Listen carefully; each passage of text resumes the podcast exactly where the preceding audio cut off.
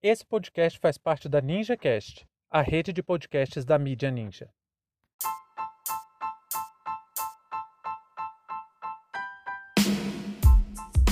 Eduardo Bolsonaro debocha de tortura sofrida por Miriam Leitão. Sejam bem-vindos e bem-vindas ao seu plantão informativo com análise e opiniões a partir de uma perspectiva histórica. Eu sou Arnaldo Castro, em conjunto com Brenda Salzman, e hoje é dia 5 de abril de 2022.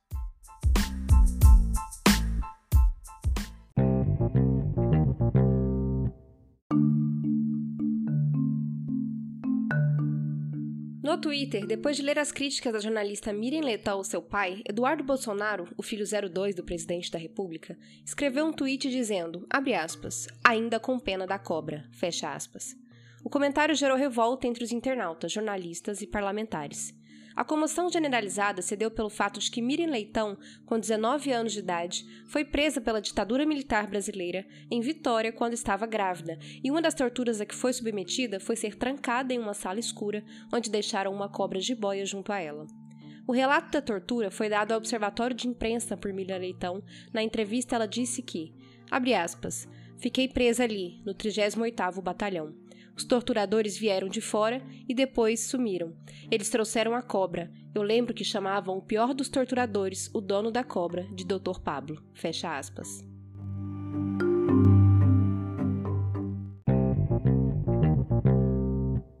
Novidade nenhuma, né? De um ser abjeto, desprezível, sem absolutamente nenhum respeito ao ser humano, sendo filho de quem ele é, é difícil esperar alguma coisa diferente. É evidente que Eduardo Bolsonaro, contando com toda a rede de impunidade que existe no Brasil, não tem o menor pudor, não está nem aí manifestar falas extremamente cruéis como essa que ele dirigiu a Miriam Leitão. Essa gente maldosa, suja e vil perdeu completamente qualquer freio moral, perdeu as estribeiras. Até pouco tempo atrás negavam os crimes cometidos pela ditadura. Agora não, agora a coisa mudou. Agora o jogo é assim.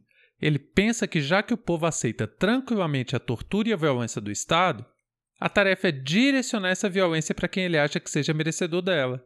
Ele acha que porque os seguidores imbecis que defendem tortura vivem curtindo as besteiras que ele fala no Twitter, todo brasileiro pensa assim e que isso dá direito dele brincar e defender a tortura e torturadores. Olha, são muitos os relatos de uso de animais selvagens nas sessões de tortura da ditadura militar. Era jacaré, cobra, cachorro, onça. Esse foi um método associado a outras violências que foram largamente utilizados nos doicode por quase todo o Brasil como eletrochoques, estupros e espancamentos. Estamos falando de uma mulher que estava grávida. É isso, gente. Eduardo Bolsonaro, ao saber que uma mulher grávida foi torturada com a jiboia, ele ficou com dó da cobra. Como que esse cara ainda é deputado? Cadê o Conselho de Ética da Câmara? O que é espantoso é que decoro se tornou só uma palavra morta. As pessoas têm um pouco de dificuldade de entender o que é decoro parlamentar e o que isso quer dizer. Decoro é o comportamento esperado de uma pessoa investida em cargo público, para representar os interesses do povo enquanto fizer parte da estrutura administrativa do Estado. Traduzindo, decoro é decência, e decoro parlamentar é o deputado ou deputada exercer o seu mandato com decência. Aí no artigo 3 do regulamento do Conselho de Ética da Câmara dos Deputados, lá na parte dos deveres fundamentais, tem assim: que o deputado deve, abre aspas, zelar pelo prestígio, aprimoramento e valorização das instituições dem democráticas e representativas e pelas prerrogativas do poder legislativo. Fecha aspas. Eu fico me perguntando, é quando foi que o parlamento brasileiro achou uma atitude super em defesa da democracia e das instituições democráticas elogiar um sabido torturador nas dependências da Câmara dos Deputados e usar uma camisa com os dizeres Ustra vive, no local consagrado como espaço legítimo da democracia brasileira. Mas continuando, vamos lá. Logo depois vem no Código de Ética. Abre aspas. Tratar com respeito e independência os colegas, as autoridades, os servidores da casa e os cidadãos com os quais mantenha contato no exercício da atividade parlamentar, não prescindindo de igual tratamento. Para qualquer um que acompanhe os filhos do presidente sem educação, sabe que eles são altamente reativos, tratando com total falta de decência a pessoa, e isso seja onde for, em casa ou no parlamento. Aliás, aprenderia isso com o pai, né? Aí lá na apresentação do Código de Ética tem a justificativa do porquê um parlamentar deve ter decoro. O Código de Ética foi um instrumento pensado para conter o avanço do mau uso da máquina pública por parlamentares. Porque ao longo do tempo, cada vez mais a Câmara e o Senado se viram perdendo a credibilidade frente à população. Para contexto total descrédito, muitas vezes injusto, mas bastante explicável, a Câmara estabeleceu regras para que deputados e deputadas se valessem cada vez menos da prerrogativa do foro privilegiado. Foro privilegiado é outro caso sério, é difícil falar sobre isso.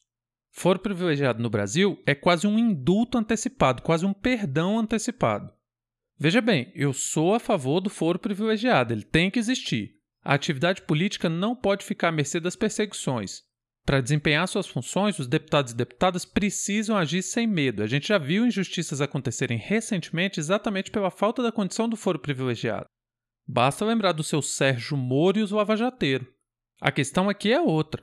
Reiteradas vezes, Eduardo Bolsonaro se mostrou um completo inepto para desempenhar as funções que o cargo de deputado lhe atribui. Isso é óbvio. Se a gente falar de decoro, então, é toda semana esse camarada se vale do foro privilegiado para falar coisas que atentam diretamente contra a nossa democracia, como a defesa de torturadores e assassinos da ditadura e agora, mais recentemente, o ataque direto contra uma jornalista de qualidade duvidosa, eu não nego isso, mas que fez um comentário no exercício da sua função. Aí vem a discussão. Mas ele não estava na Câmara trabalhando quando falou isso. Gente, o cara tem um perfil no Instagram com quase 4 milhões de seguidores, o Twitter com mais de 2 milhões.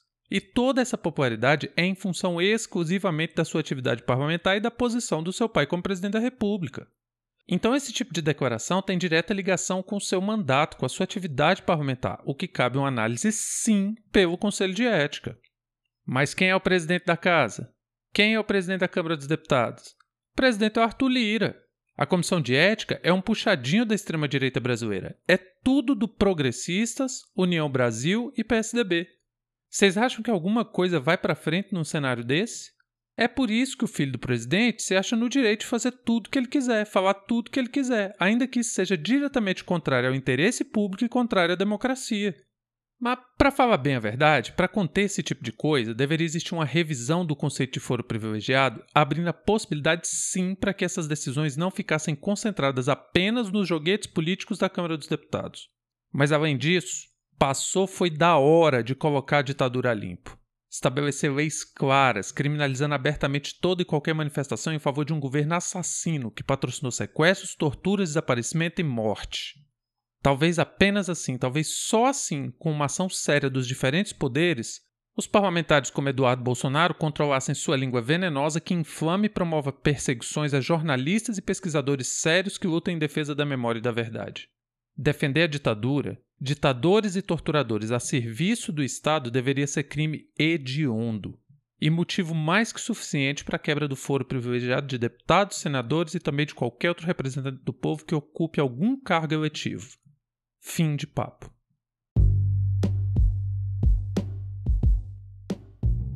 O História Oral Podcast é uma produção independente e conta com seu apoio para dar continuidade às nossas atividades. Muito obrigado a você por prestigiar nosso trabalho e até a próxima.